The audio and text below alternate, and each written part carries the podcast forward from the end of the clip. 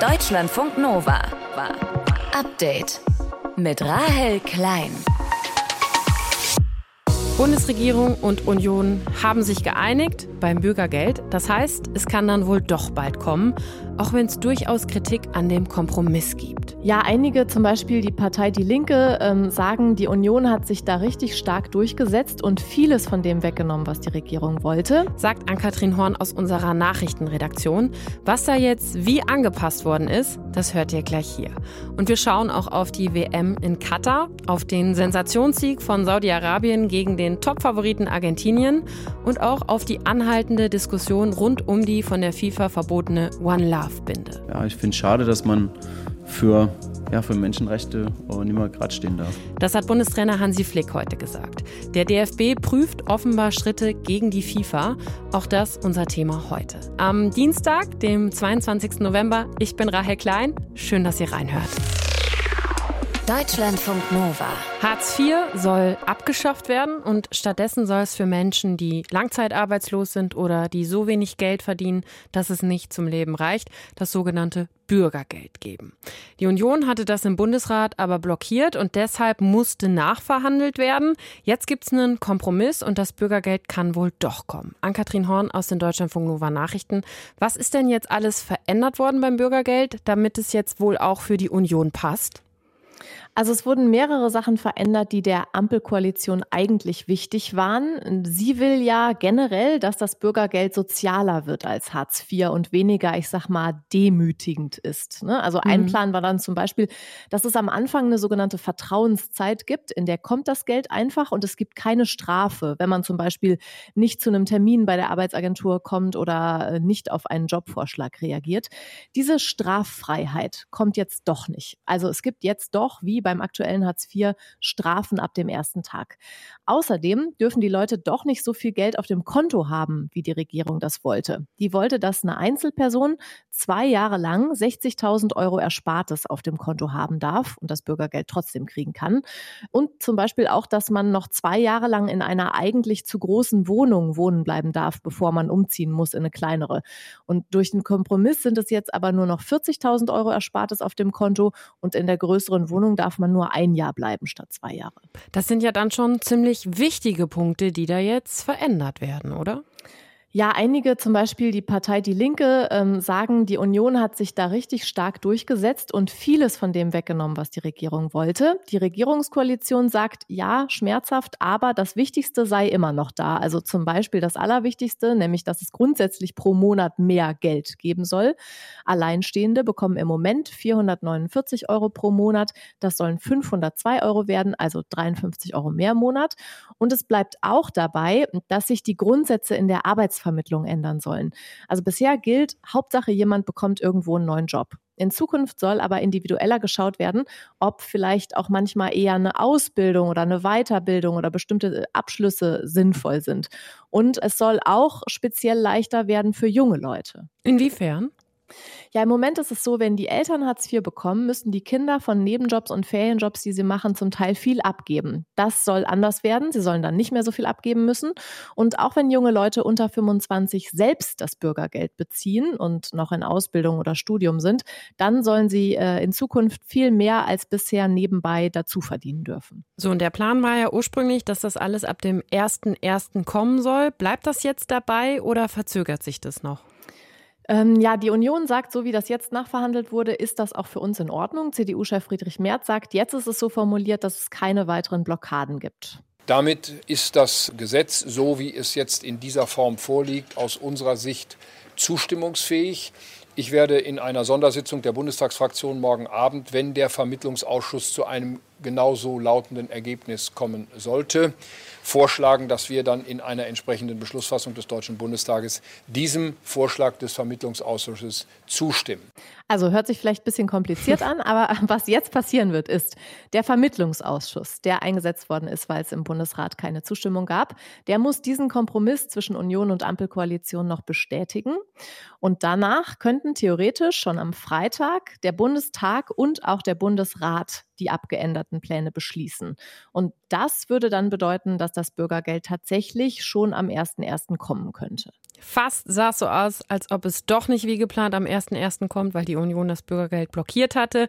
Jetzt gibt es aber einen Kompromiss und die Chancen stehen ganz gut. Die Infos hatte Ann-Kathrin Horn aus den Deutschlandfunk Nova Nachrichten. Dank dir, Ann-Kathrin. Deutschlandfunk Nova. Update. Ja, die Stimmung bei den saudischen Fans, die war mega. Saudi-Arabien hat heute Topfavorit Argentinien 2 zu 1 geschlagen und Argentiniens Superstar Lionel Messi ziemlich blass aussehen lassen. Tabea Kunz ist unsere Reporterin vor Ort. Tabea, was ist da denn bitte passiert heute? Ja, kurioses Spiel war das irgendwie. In der ersten Halbzeit hatte Argentinien alles im Griff. 1 zu 0 Führung, elf Meter verwandelt durch Messi und dann noch drei Abseitstore. War jeweils ganz knapp, aber wohl zu Recht, dass die zurückgenommen wurden. Und dann in der zweiten Halbzeit innerhalb von fünf Minuten zwei Tore eben für Saudi-Arabien und danach ein toller, toller Torwart bei den Saudis, und äh, der hat dann einfach alles weggefischt aus seinem Strafraum oder auf der Linie noch gehalten.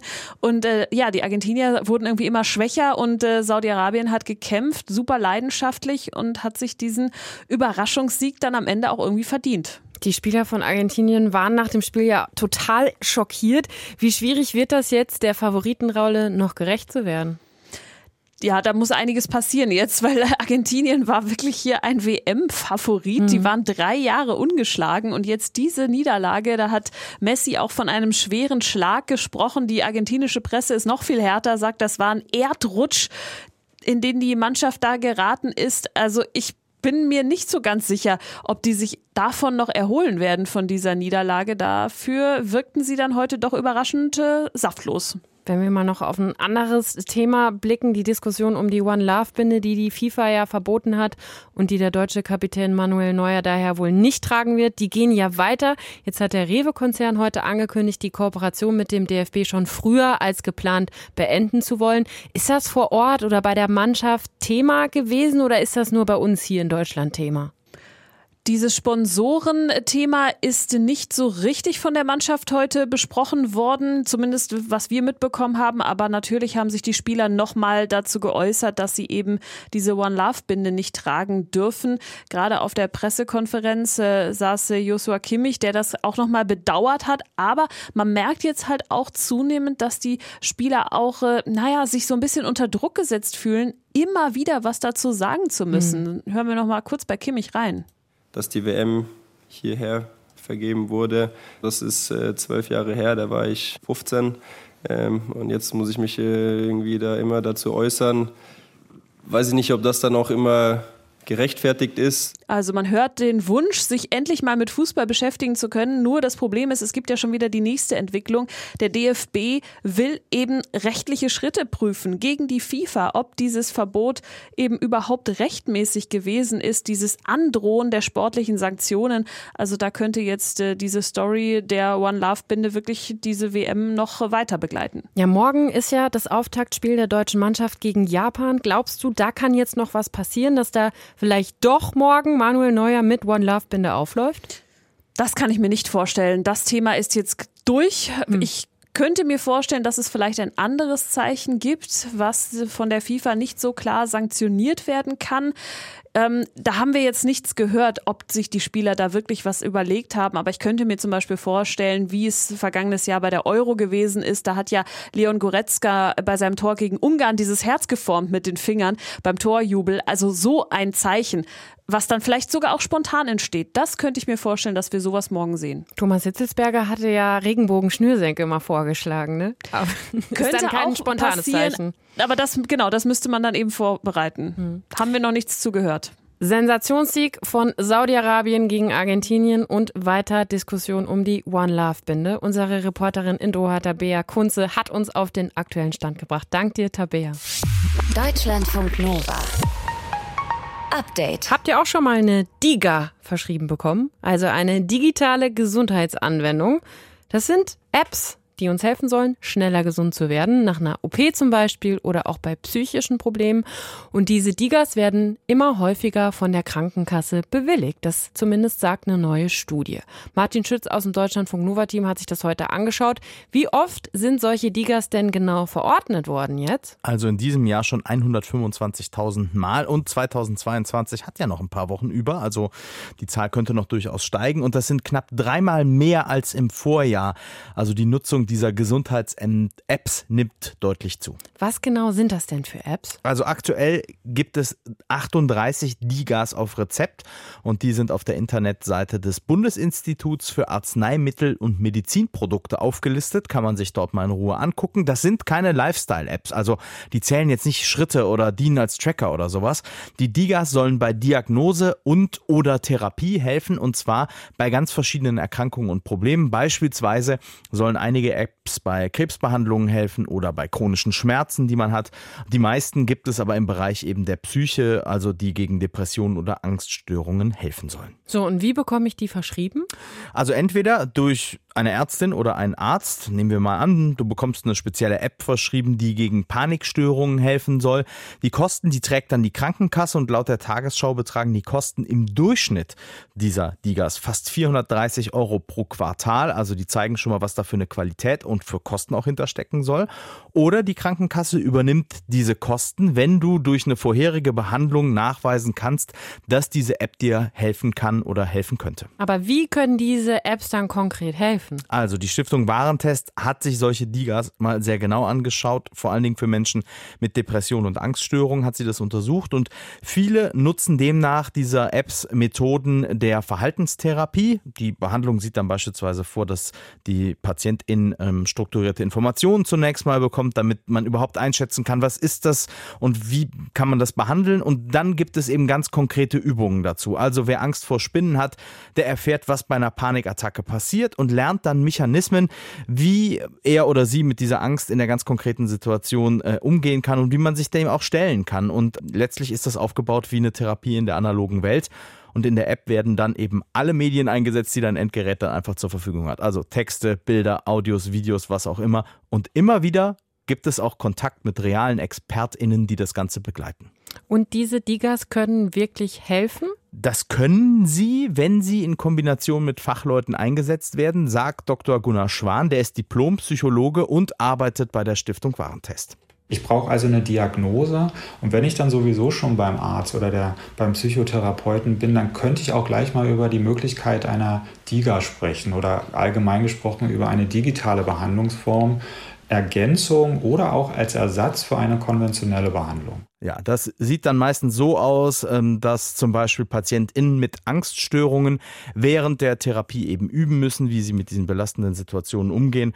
Und ähm, das ist dann auch etwas, was diese App begleitend leisten kann. Das klingt jetzt alles erstmal so, als wäre das ziemlich unkompliziert, mhm. aber wie immer, wenn wir in Deutschland über ein digitales Thema sprechen, dann darf ja auch der Datenschutz nicht fehlen. Natürlich nicht. Und in diesem Sommer hat eine ARD-Recherche ergeben, dass es massive Sicherheitslücken bei zwei dieser Apps gegeben hat. Demnach konnten NutzerInnen auf Daten anderer Patientinnen zurückgreifen.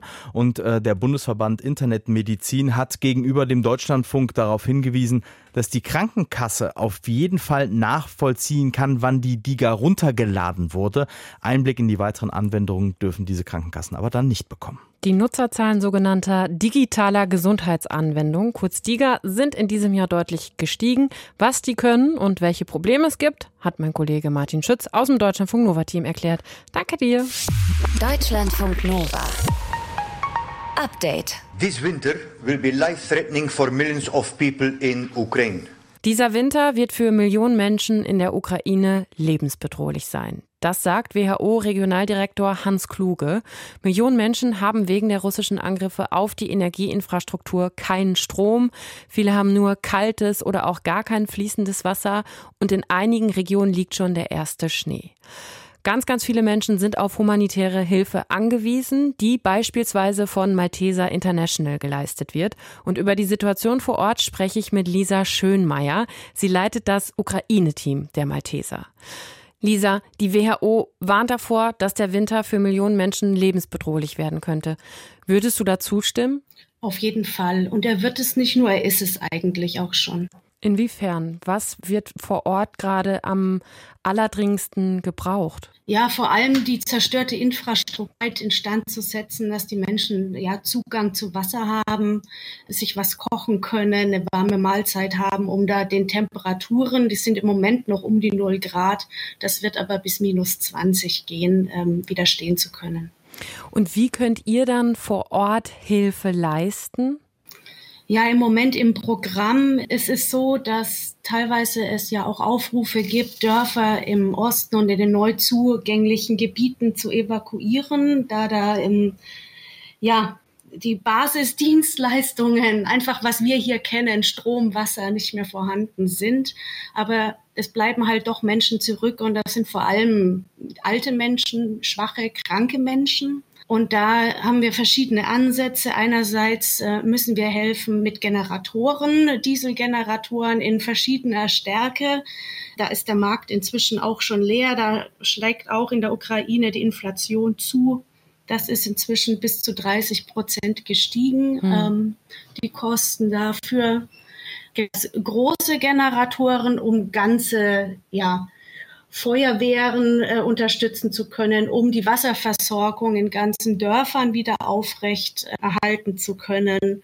Und dann sind es auch kleinere für abseits lebende Menschen in einzelnen Häusern, die einfach wieder ein bisschen Wärme brauchen. Das heißt, es fehlt gerade wirklich an den aller, aller grundlegendsten Dingen, dass man nicht mal weiß, wie man am Tag genug Trinkwasser irgendwie für sich ja zur Verfügung hat. Ja, und das fängt auch schon damit an, dass uns Menschen nach Seife fragen, da sie hier über Wochen keinen Zugang mehr hatten. Die ukrainischen Behörden, du hast es schon angesprochen, evakuieren ja schon Menschen aus Teilen von Cherson beispielsweise oder auch Mykolaiv, weil die Versorgungslage da eben so schlecht ist. Was hörst du von Menschen vor Ort? Wird der Winter jetzt auch noch mal zu mehr Fluchtbewegungen führen? Ja, und wir bereiten uns darauf auch schon vor. Unser Partner Malteser Ukraine sitzen in Lviv, das heißt im Westen der Ukraine muss man gleichzeitig Unterkünfte aufbauen für Binnenvertriebene, während wir im Osten ja, direkt den Menschen helfen, die dort geblieben sind. Jetzt hat Russland ja seinen Beschuss in den letzten Wochen nochmal deutlich verstärkt, auch auf die Hauptstadt Kiew. Wie sehr beeinflusst das die Hilfe der Malteser auch vor Ort? Ja, also es, ist, es trifft nicht nur Kiew, es trifft ja inzwischen landesweit vor allem auch eben ähm, ja, zivile Infrastrukturen. Das trifft uns direkt im Ablauf, dass ja, wenn kein Strom da ist, kann man auch keine E-Mails mehr schreiben, man kann teilweise nicht mehr anrufen, ähm, man ist ganze ja, Zeiten, Stunden, Tage ja nicht fähig, wirklich weiterzukommen im Programm. Und natürlich lässigen ja, Luftalarme zehren auch an den Nerven der Partner vor Ort. Wie gefährlich ist das im Moment? Also Stromausfälle sind ja das eine und dass man eben auch nicht kommunizieren kann und das natürlich dann auch die Hilfsorganisationen ja, verlangsamt. Aber das andere ist natürlich, dass es auch gefährlich ist für eure Mitarbeitenden vor Ort natürlich auch, wenn da immer wieder Luftalarm ist und auch Raketen einschlagen, oder? Man muss natürlich dann einen sehr ausgefeilten Sicherheitsplan haben. Man muss wissen, wo der nächste Bunker ist. Ja. Man muss entsprechend auch im Büro vorbereitet sein. Man muss in den Kellern Wasser haben, Essen haben, Decken haben, weil dort auch eine Nacht verbringen zu können. Was gibt dir trotz dieser sehr, sehr schwierigen Situation, trotz dieser lebensbedrohlichen Situation für ganz viele Menschen vor Ort, trotz allem vielleicht auch ein bisschen Hoffnung? Ja, man, man findet die Hoffnung ein bisschen, wenn man direkt mit den Menschen redet vor Ort. Also wenn man mit der alten Frau redet, die ähm, in der Nähe von Kharkiv aus ihrem Haus in ihren Stall ziehen musste und jetzt einen Ofen bekommen hat und uns dankt. Äh, die vielen Nachrichten, viel über Social Media auch, die uns erreichen. Ja, und das macht wieder trotz ja, der ganzen Bedingungen man, man, merkt den Wert der Arbeit. Sagt Lisa Schönmeier. Sie leitet das Ukraine-Team der Malteser International. Und mit ihr habe ich über die dringend benötigte Hilfe für die Menschen in der Ukraine gesprochen, vor allem jetzt, wo der Winter kommt. Deutschlandfunk Nova. Update. 100 Tonnen Kokain oder umgerechnet 10 Millionen Lines. So viel Kokain werden die belgischen Behörden laut belgischem Zoll wohl in diesem Jahr im Antwerpener Hafen konfiszieren. Das ist ein neuer Rekord. Eigentlich ein großer Erfolg für den Zoll. Das Problem ist nur, die können das Koks gar nicht mehr so schnell verbrennen, wie sie es beschlagnahmen. Und so langsam laufen die Kokslager voll. Warum kann man das nicht sofort alles irgendwie vernichten? Und wie ist das eigentlich in Deutschland? Das hat sich heute Deutschlandfunk Nova Reporter Matthias von Lieben gefragt. Und er hat sich auch gefragt, ob es nicht vielleicht noch andere Wege gibt, das Kokain loszuwerden. Der Hafen in Antwerpen. Umschlagort Nummer 1 für Kokain in Europa. Schon lange. Meist kommt das Koks aus Kolumbien. Und nach 89,5 Tonnen im Vorjahr wurden in diesem Jahr hier also knapp 100 Tonnen beschlagnahmt. Problem ist eben nur, es gibt zu wenig Verbrennungsanlagen für so eine fette Menge. Wie also machen das andere Länder? Auch in Deutschland gab es vergangenes Jahr mal wieder einen neuen Rekordwert. Laut Bundeskriminalamt wurden hierzulande 23 Tonnen Kokain beschlagnahmt. Weniger als in Belgien, klar. Doch auch diese 23 Tonnen Kokain, die müssen ja irgendwo hin. Ja, die Drogen und Betäubungsmittel werden ja zur äh, Sicherung von Beweismitteln asserviert in äh, einer bestimmten Stelle bei den Staatsanwaltschaften. Das ist Ulrich Bremer, Oberstaatsanwalt bei der Staatsanwaltschaft Köln. Und sobald die Drogen als Beweismittel nicht mehr benötigt werden, wird die Vernichtung durch einen Staatsanwalt oder eine Staatsanwältin angeordnet. Und die in Deutschland dafür einzig legale Methode, das Verbrennen. Wenn die Asservatenkammer also aus allen Nähten platzt, dann bestellen die Mitarbeitenden einen LKW bei der Polizei. Und es ist etwa viermal im Jahr der Fall, dass also so ein LKW beladen wird und dann unter Polizeischutz zu einer Müllverbrennungsanlage im Umkreis fährt und äh, zugegen sind dann mindestens ein Polizist und ein Mitarbeiter der Staatsanwaltschaft, der dann die ordnungsgemäße Entsorgung dann protokolliert. Sie müssten hier Temperaturen von 900 bis 1000 Grad und mehr erreichen, damit Sie eine vollständige Verbrennung hinkriegen. Das sagt Daniel Dietrich, Professor für Toxikologie an der Uni Konstanz. In Müllverbrennungsanlagen wird genau diese Temperatur erreicht. Der reine Verbrennungsprozess, der dauert dabei knapp eine halbe Stunde. Erst geht's in einen Drehrohrofen bei 1200 Grad und danach kommen die Reste in eine Nachbrennkammer bei rund 1000 Grad. Und dann sollte eigentlich alles vernichtet sein. Die dabei entstehenden Gase, die werden so gereinigt, dass sie an die Umwelt abgegeben werden können. CO2 entweicht dabei natürlich trotzdem in die Atmosphäre. Allein bei einer mittelgroßen Müllverbrennungsanlage wie der in Düsseldorf werden täglich aber knapp 1600 Tonnen Müll verbrannt. Wenn jetzt aber die belgischen Behörden sagen, sie kommen mit der Verbrennung von ihren 100 Tonnen beschlagnahmten Kokain nicht hinterher, woran liegt das dann? For uh, reasons of capacity, and uh, the norms that are imposed uh, on, uh, env on environmental norms of the incinerators, it's not possible to destroy everything immediately. Daran, dass es einerseits zu wenig Verbrennungsanlagen gibt und andererseits sehr strenge und regional unterschiedliche Umweltnormen beachtet werden müssen. Das hat mir zumindest Francis Ardens gesagt, der Pressesprecher des belgischen Finanzministeriums, das wiederum den Zoll beaufsichtigt. Und laut belgischem Justizminister können maximal 1,5 Tonnen Kokain in einem Rutsch verbrannt werden. Bei größeren Mengen, da würden dann auch die Filteranlagen beschädigt werden, hat er gesagt. Und die Zeitslots der Müllverbrennungsanlagen, die sind sowieso total rar. Aber Rettung naht, schon bald sollen die Kapazitäten erweitert werden, sodass die 100 Tonnen Koks in Belgien bis Jahresende noch zerstört werden können. But we are evaluating uh, towards uh, expansion of our uh, capacity of incineration, and uh, everything will be destroyed for, by the end of the year. Wenn das zu langsam wäre und wir Deutschen jetzt nicht im Sinne der europäischen Solidarität den Belgiern unsere Anlagen zur Verfügung stellen, gibt es da nicht auch alternative Methoden? Doch, aber sie sind nicht alle legal, sagt Toxikologe Dietrich. Die eine wäre, das Kokain mit Wasser zu verdünnen. Das heißt also, Sie kriegen wasserlösliche Formen von, von Kokain. Das heißt, Sie könnten sie hierdurch natürlich massiv verdünnen. Das ist aber vom Gesetzeswerk her nicht zulässig. Sie dürfen nicht irgendeine Chemikalie und schlussendlich Kokain ist eine Chemikalie verdünnen und einleiten. Das geht nicht. Ist nicht erlaubt. Eine weitere Möglichkeit, das Kokain zu vergällen, also bestimmte Stoffe beigeben, um es für Konsumzwecke unbrauchbar zu machen.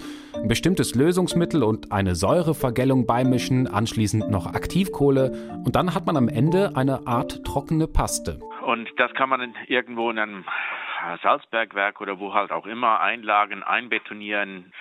Nur das ist halt immer das Problem. Sie müssen sicherstellen, dass es nicht irgendwer dann irgendwann wieder abbauen kann. Das ist ein relativ großen logistischen Aufwand, und Kontrollaufwand und wird entsprechend nicht gerne gemacht. Ja, bleibt also nur das Verbrennen. Allzu viel Zeit sollten sich die belgischen Behörden in Antwerpen dabei aber nicht lassen, denn laut belgischer Polizei haben Unbekannte so ein Kokainlager nämlich schon mit Drohnen ausgespäht. Deutschlandfunk Nova. Update. Immer Montag bis Freitag auf deutschlandfunknova.de und überall, wo es Podcasts gibt. Deutschlandfunk Nova.